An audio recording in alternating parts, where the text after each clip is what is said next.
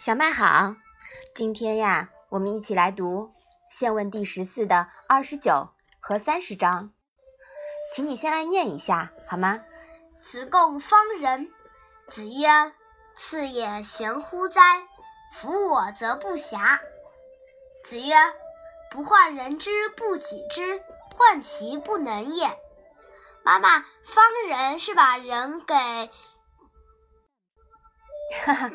方人呀，是评论，要求别人怎么怎么样的意思。次也贤乎哉是什么意思呢？这句话呀，是孔子故意设问的语气，意思是批评子贡不贤。那这两章是什么意思呢？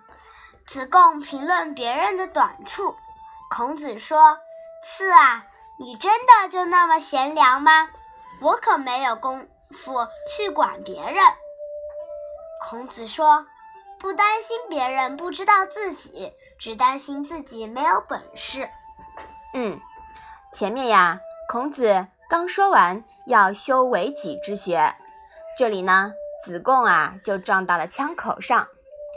年轻的子贡可能有点急躁，碰到看不顺眼的呀，忍不住要说几句，于是遭到了别人反驳。难怪子贡会说：“我不欲人之家诸我也，无亦欲无家诸人。”这是我们在之前的《论语》里面学到过的，对吧？嗯。那么我们说，既然要谨慎自己的言论，则不要轻易评价人、批评人了，少管别人家长里短，安静做好自己。你批评别人，也许你自己还不一定能做得到呢。